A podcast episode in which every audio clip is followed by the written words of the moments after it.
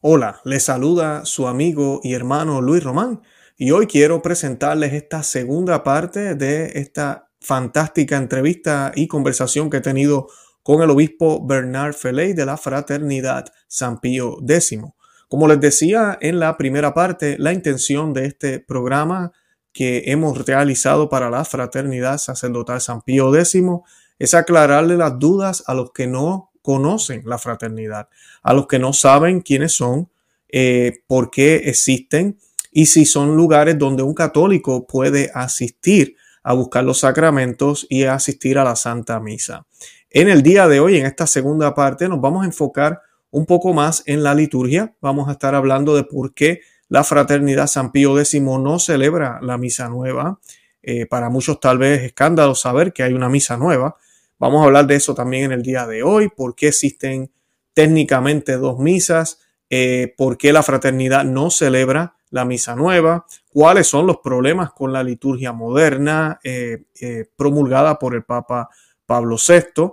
Además, vamos a hablar de su morum pontificam y cómo la misa tradicional se libera completamente de cualquier tipo de prohibición que hubiese habido impuesta ah, después de las reformas y cómo la fraternidad estuvo envuelta en estas conversaciones. Y vamos a estar hablando también de tradiciones custodes y cuál es la posición actual del Papa Francisco referente a la misa tradicional.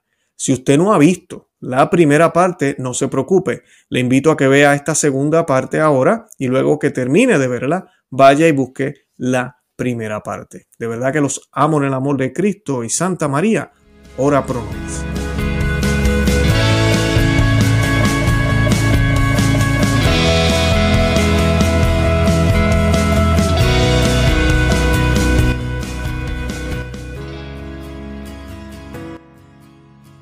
¿Ustedes reconocen al Papa reinante, reconocen al Papa Francisco o son sede becante, como a veces alguna gente también dice? Absolutamente no. No, no, reconocemos, reconocemos el Papa, los obispos locales y también en cada misa. Celebramos una cum, ahora Francisco, antes era Juan Pablo, antes era Benedicto, ven, decimos, pues lo reconocemos realmente como el Santo Padre. Y también el obispo, el obispo local.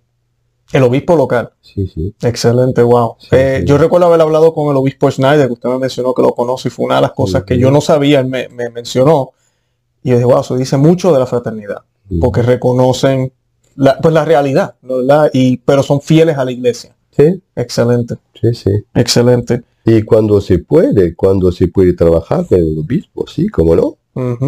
Y ahora a la cuestión de los matrimonios, por ejemplo, no nos, ha tanto gustado el texto sobre los matrimonios, pero eso nos ha obligado a tener relaciones más cerca de los, cercanas de los obispos y en 90-95% de los casos, cosas ha ido bien. Qué bueno. Sí, ha mejorado los obispos así no conocen y nosotros también los obispos, mejor.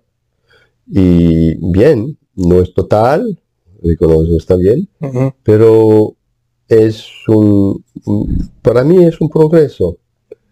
Qué bueno. Sí. Qué bueno, excelente. Le, pregunto, un católico que no asiste regularmente a la fraternidad, está de visita en un país o, o quiere cambiarse, vamos a decir, eh, es, puede cumplir con su obligación de la Santa Misa en una de, de pues de las, yo le digo parroquia, pero de, la, de las iglesias de ustedes.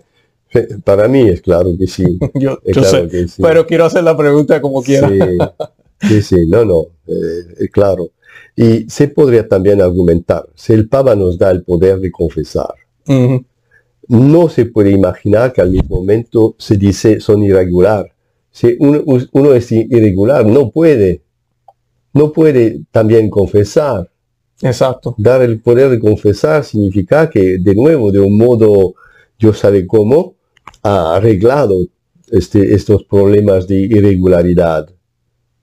Y entonces se puede confesar también, puede decir la misa, puede, puede dar la comunión, es eh, junto. Y, también eso es un poco, me hace un poco sonreír en el texto del, que explica que la delega por el matrimonio se dice explícitamente cómo son matrimonios de la fraternidad. El sacerdote que celebra es lo sacerdote de la fraternidad. También que sea en una parroquia que se celebra este matrimonio, estará el sacerdote de la fraternidad que va a celebrar. Mm. Si estamos irregular, si hemos prohibido, ¿cómo se puede decir que vamos a celebrar nosotros? Claro. De nuevo, son cosas delicadas, lo reconozco, que no son directamente clarísimas al nivel, al nivel legal, sí. ¿Y por qué? Porque estamos en una situación muy confundida, que hay un, enorme problema, pero aquí veo, yo veo como se la, la intención de la iglesia, que es muy profunda, que es para el bien. Y el bien es la salvación de las almas. Cuando Papa Francisco me ha dicho, me lo ha dicho en una entrevista, en la audiencia, que daba el poder para la, confesión, le ha dicho dos, tres veces, es para la salvación de las almas. Y no hay, no hay argumento más, más grande que eso, la salvación de las almas. Y la, ha insistido varias veces. También ha dicho, lo doy in perpetuo. Eh, cada vez, eh, varias veces, in perpetuo. Qué, bueno. que no corresponde al texto oficial, sí, pero que manifiesta bien la, intención papal. Claro, claro. Tenemos que orar eh, mucho por el Papa Francisco. Siempre yo le digo a las personas que oren mucho por él. cada, cada, vez que el Papa hace algo bien, piensa un poco, toda la iglesia lo recibe esté bien. Entonces es muy importante de rezar para el Papa. Muy importante. Eh, se puede enojar también, pero que no se queda en enojar. Hay que ir más adelante. Así es. Eh, San Pablo decía, vince el mal con el bien. Amén, amén. Su excelencia le pregunto, eh, porque esta es otra de las preguntas que a veces me hacen, y ya todo lo que hemos hablado, no hemos hablado de la liturgia todavía. Eh, porque la gente a veces piensa, San Pío X, la fraternidad de San Pío X, ah, sí, es que ellos quieren la misa, bueno, mal dicho en español dicen la misa vieja, ¿verdad? Pues la misa tradicional o la, misa católica, como la misa de siempre. mi pregunta es, ¿por qué no celebran la misa nueva? Hay varios, varias respuestas, decimos, graduales. Eh, discúlpeme. Um, una, una, respuesta bastante fácil, que, no va al fondo, pero que cada uno puede eh, eh, entender. Si estoy a recibir el presidente de la nación y tengo la posibilidad de una trompeta de, de, de, de, plato, no sé si de, oro, una trompeta de oro, o una trompeta de, segunda o tercera cualidad. Estaría una ofensa al presidente de hacer uso de esta trompeta de, de tercera cualidad. Se debe usar el mejor. Y aquí el rito de la misa es el más precioso que tenemos para glorificar dar gloria, honorar al buen Dios. Se debe usar el mejor. Y hacer algo menos es una ofensa. Bien, este argumento no es el más profundo, pero cada uno lo puede entender. Más grave, cuando han hecho esta nueva misa, el que la ha hecho se llama Monseñor Bunini. Y Monseñor Bunini públicamente fue publicado en el Observatorio Romano en el 74, en un artículo decía, la oración tiene o no tiene que ser un obstáculo por cada uno, por, por nadie. En consecuencia, vamos a sacar de la misa todo lo que da el sospecho de un obstáculo para nuestros hermanos separados. Entonces ha declarado clarísimamente que han sacado de la misa todo lo que es típicamente católico que es rechazado por los protestantes. Y es lo que han hecho. La nueva misa tiene bastante por ser misa, eso es por ser válida, pero no es más católica. Han, han sacado el católico y hay que ver que los protestantes niegan tres o cuatro dogmas en la misa. Entonces sacar esta cosa es gravísimo. Y va a pujar, indicar la gente en una dirección donde van a perder la fe. Y se ve tantísimos ahora, tantísimos no creen más en la presencia real. ¿Por qué? Porque el modo de comportarse en esta misa no da más el respeto que se debe a nuestro Señor. Y al final se pierde, se pierde la fe. No sé cuántos sacerdotes han perdido la fe en la presencia real. Me recuerdo en una diócesis en Alemania, que es Trev, el vicario general, fue eso tres años hace tres años, ha dicho que el 80% de los sacerdotes no creen más en la presencia real. Wow. En una diócesis en Bélgica, un sacerdote nos ha dicho que en toda la diócesis había tres sacerdotes hmm. que continuaban a creer en la presencia real. En general yo pienso que hay un poco más que ver, pero es gravísimo, gravísimo. Y también la, consideración de las demás religiones con el comunismo es muy clarísimo que hoy cada uno que piensa que un buen protestante, un buen anglicano eh, estará salvado. No, no es así. Son todos creencias que se han introducido con esta misa que ah, es muy sutil. Peca por omisión. No, las cosas no son claramente declaradas. No, el, la ataca al dogma no es eh, positiva. Se puede ver, leer. No, es negativa. Se omete. Se hace como si no existe. Y los elementos los más eh, graves son primeramente la idea del sacrificio, de, eh, después el, papel del sacerdote, la absoluta, absoluta necesidad de un sacerdote católico, de un sacerdote para decir la misa, después la presencia real. Son, son los, puntos, decimos, mayores, mayores. Y podemos decir, cuarto, es un dogma, la misa es idéntica, idéntica al sacrificio de nuestro Señor la cruz. Entonces, estas verdad han, son en la sombra.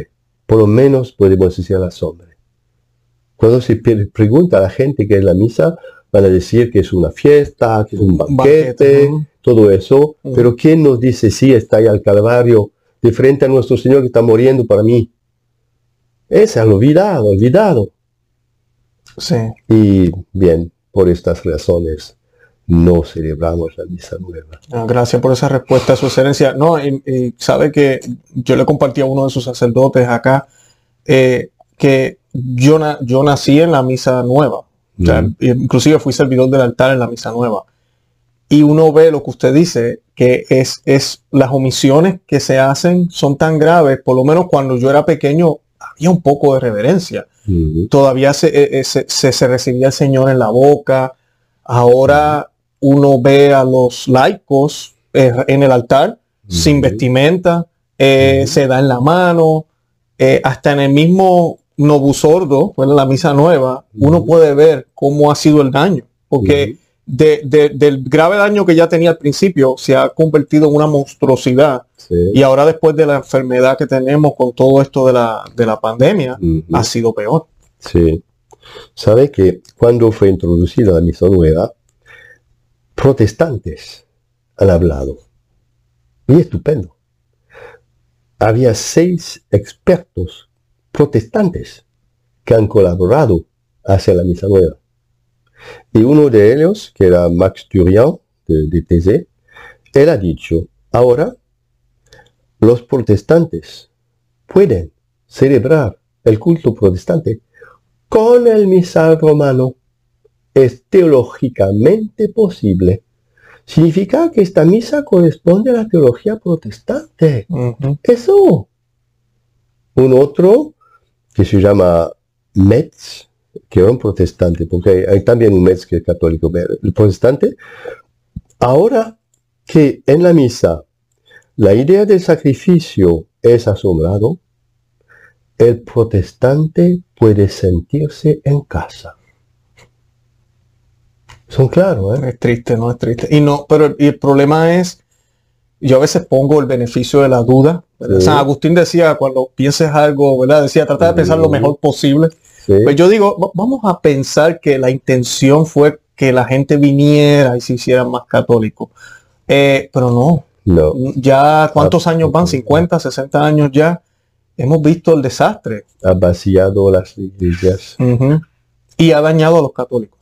Ah, sí. Que ese es el daño peor. Sí. El daño peor, de verdad que sí. Eh, yo quiero ir terminando porque sé que le he tomado mucho tiempo. Eh, pero no quería irme sin, sin eh, sin que hablemos un poquitito de Benedicto XVI y su morón pontífico. ¿Qué impacto? Yo viví el impacto de su morón pontífico. Gracias a su morón pontífico conocí la misa tradicional, conocí la fraternidad de San Pedro que, que ha crecido inmensamente. Ah, pero quería saber su opinión. Yo sé que usted estuvo envuelto. La gente no sabe, pero yo sé que su morón pontífico es consecuencia de muchas de las conversaciones que ustedes tuvieron con el Papa Benedicto XVI. ¿Nos podría hablar un poco de eso? el bien que le ha hecho la fraternidad de San Pío X a la iglesia en general. Sabe, hay, pienso que hay dos cosas que han trabajado junto. De un lado, la pedida nuestra. ¿eh? Pedimos este texto, pedimos que cada sacerdote podía celebrar la misa. Sabemos, sabemos, no por oír, ciertamente sabemos que en 82 hubo discusiones dentro de la curia, entre cardenales. Y al consecuencia de este encuentro, eh, se decía, no tenemos argumentos ni canónicos ni teológicos para decir que la misa fuese abrogada. En 82. ¿Eh? Estos cardenales seriosos saben, la misa tradicional no es abrogada. No es abrogada. Y no hay argumentos ni teológicos ni canónicos para decirlo. Bien, eso es como eh, un fondo. en, en esto nosotros pedimos. Del otro lado, al lado del Papa Benedicto, él, tenemos libros de él, artículos, antes, antes de ser papa, donde se lamenta, se lamenta de la reforma litúrgica. Y también hasta decir que la reforma litúrgica es una de las primeras eh, causas del desastre en la iglesia. Entonces, una vez papa, él quiere hacer una corrección. Se llamaba la reforma de la reforma, pero cuando se ve es más profundo que eso. Eso se puede notar en una, una, nota oficial del 30 de abril 2011, la nota de la Iglesia de Esta nota es sobre el motu propio y da explicaciones. Es un texto que casi ignoto, pero que vale realmente la pena de leer. ¿Por qué? Aquí se dice que el mutuo propio del Papa es una ley universal. Entonces no considera solamente un grupo como la fraternidad, no, es para todos, para todos los católicos. Y la intención del legislador, eso es del Papa, es de dar el acceso a la misa tradicional, a la liturgia tradicional, a todos los católicos. Todos. Entonces, hay una intención de Papa Benedicto de restablecer el contacto de todos con no solamente la misa, sino toda la liturgia tradicional. Y después se va a notar, van a hablar no solamente del misal, para decir que cada sacerdote tiene la libertad de usar del libro de la misa, sino del breviario. Puede celebrar ahora el breviario con el, con el antiguo, sin problema. Puede usar el ritual, sin problema. El, el obispo puede usar el pontifical.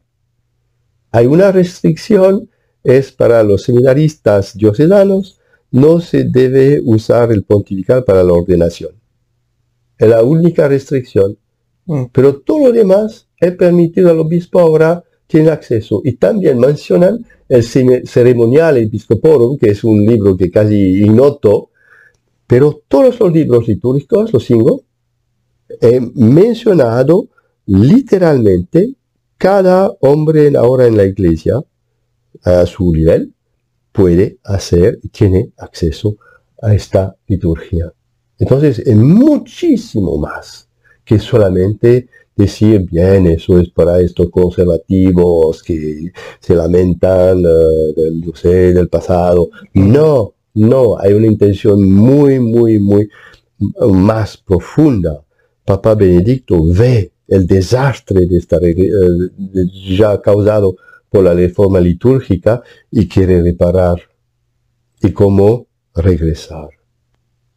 Regresar a, estos, estos ceremonias que tienen mm, por muchas, más de mil años de santificación de la iglesia, entonces, con son ciertos modos ciertos de santificación que realmente alimentan la fe, nutren la alma, dan el coraje, la virtud, la, fuerza para, ir adelante en este mundo completamente loco. Y es clarísimo, para mí es clarísimo la intención del Papa.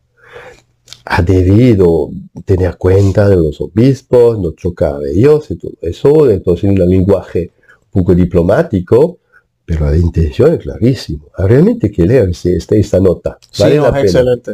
yo la he leído y es excelente. Fue un respiro para la iglesia esos años cuando su morón pontificó eh, aire fresco para la iglesia que nos hacía falta.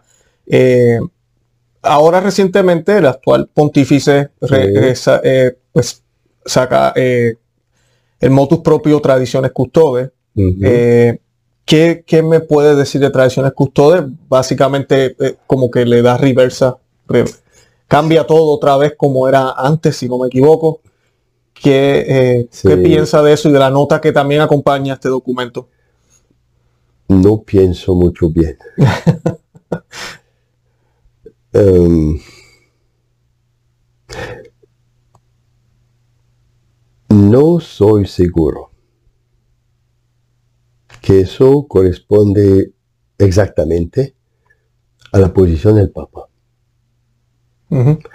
Es posible, hay, partes, dice, ah, veo, veo el, arzobispo de, Buenos Aires aquí, en estos textos, pero hay cosas, mm, es él o la gente alrededor de él que ha empujado a tal punto.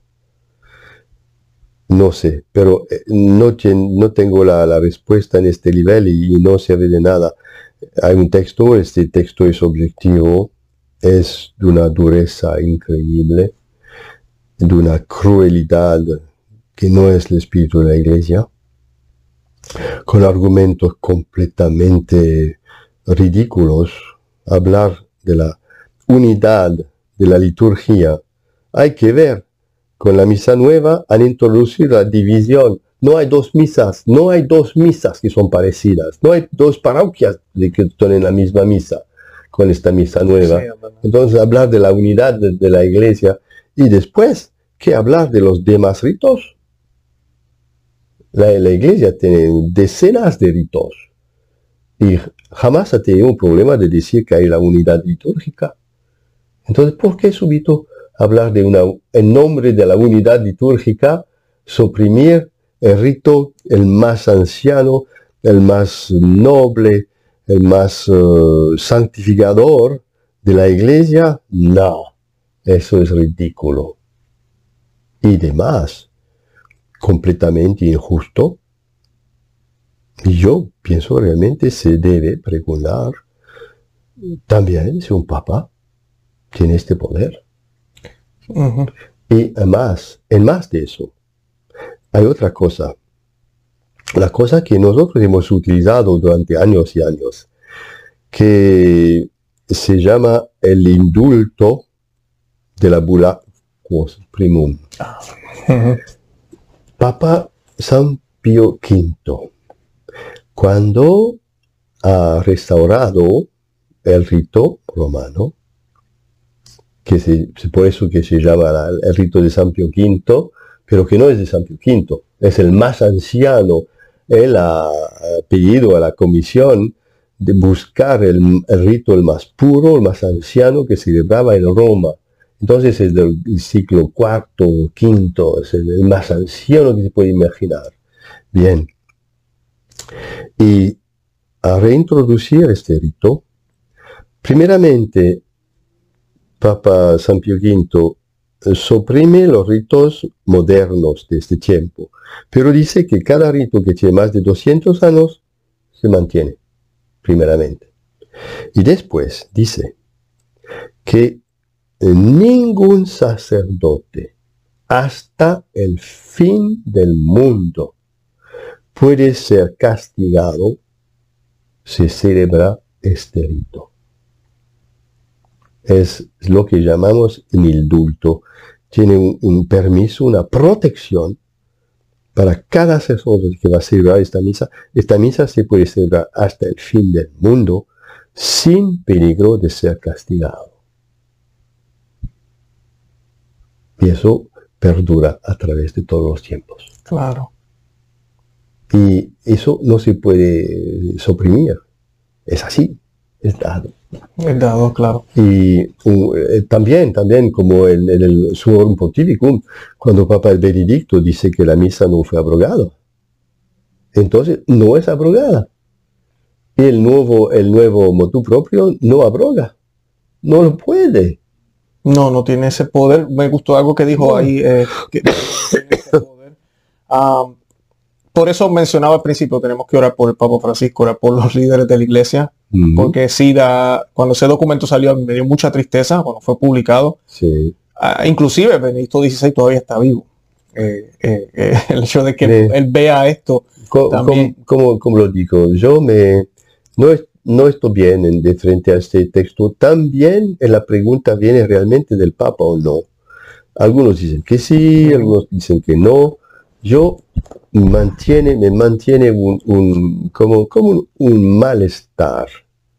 Eh, es posible que sea de él, sí, sí, bien, bien. Y entonces oficialmente es presentado así, entonces hay que aceptarlo como fue, fue así. Claro, claro. Pero no, no es el modo, decimos, habitual de proceder uno de sus principios que él mismo ha mencionado, que es el tiempo está arriba del, espacio, aquí hay una contradicción total. Eh, ¿Qué significa el espacio, el tiempo? Nos explicó el Papa mismo que una idea para difundirse necesita tiempo y no sirve de nada de presionar. Si se presiona, lo que llama espacio, produce la contradicción y la división. Y aquí es exactamente lo que pasa. Es por eso que yo veo como un, malestar. De nuevo, no puedo decir no viene el Papa, no, no, es presentado como él, eso bien. pero veo contradicciones. También he, leído un texto de Monseñor Schneider que presenta unas de estas contradicciones. Sí, es, es un texto contradictorio, lo podemos definir así. Claro. Entonces, que no está la fuente de unidad en la iglesia.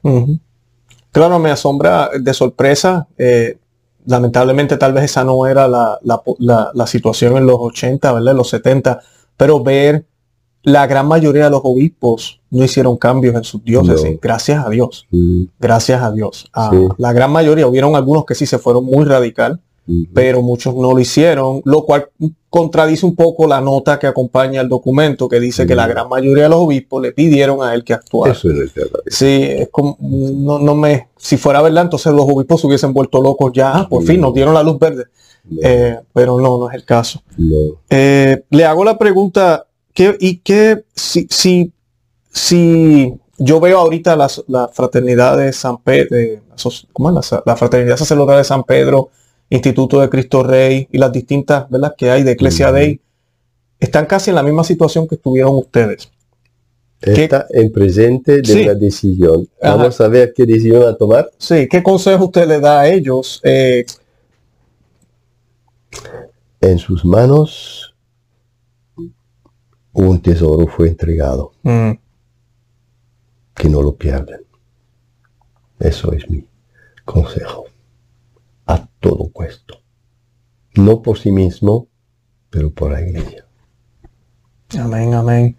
Y le hago una pregunta más personal. ¿Usted se atrevería, digo, si Roma no le da permiso en el futuro, cuando usted esté mucho más mm. adulto, yo creo que a usted le queda todavía muchísimo más, eh, muchísimos años, y a los demás obispos que el Señor los proteja siempre. Eh, pero si llega un momento que hay necesidad de obispos para la fraternidad, sí. Eh, harían lo mismo. Eh, Vamos a hacer exactamente lo mismo que en su tiempo con Monseñor Lefebvre. Entonces, cuando se presentará la, la, urgencia, la necesidad, como en su tiempo, vamos a hacer lo mismo, vamos a pedir a Roma. Y después, dependiente de la respuesta de Roma, vamos a ver como el buen Dios, que el buen Dios nos indica. Veo y es una nueva puerta que quizás con unos años ahora podría ser más visible. Yo no excluyo en un futuro próximo que obispos de la Iglesia Católica se van a apoyarnos, hasta públicamente. No excluyo. Y si eso pasa, puede relativizar la necesidad de consagrar nosotros mismos obispos. Sabe, el futuro él es en la mano de Dios, no nosotros.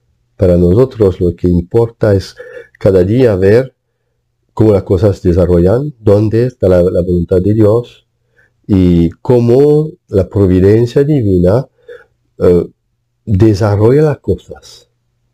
Y jamás, eso es un principio de Monseñor que para nosotros también la línea, jamás preceder la divina providencia.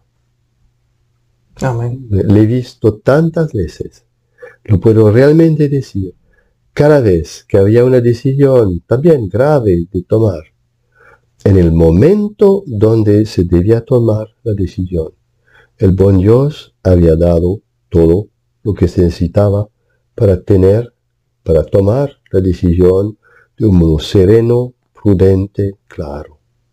Cada vez.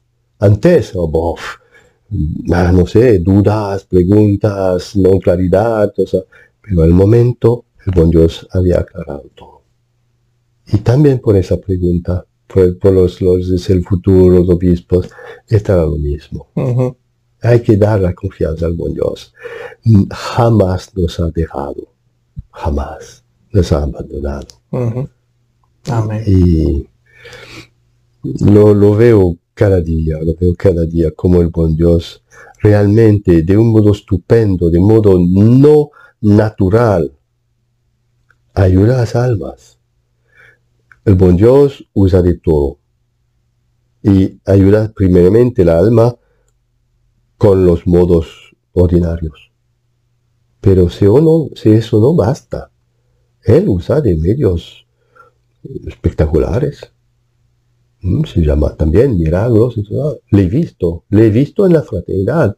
Le he visto como el buen Dios ha conducido almas a la fraternidad, que realmente se puede llamar milagros. Le he visto. Y es clarísimo, esta obra es una obra de Dios. Bien, Dios permite la cruz, sí, claro, las contradicciones y todo lo demás. Pero al final es Él que, que maneja. Claro, claro. Sí, es un principio fundamental del católico. Si un alma quiere al buen Dios, si un alma pide al buen Dios la ayuda, la gracia, jamás el buen Dios va a negar esta gracia. Jamás. Es imposible. La ha prometido. Amén. Le hago una, última exhortación o le quiero pedir que haga una exhortación. ¿Qué le puede decir a los sacerdotes que están viendo este video?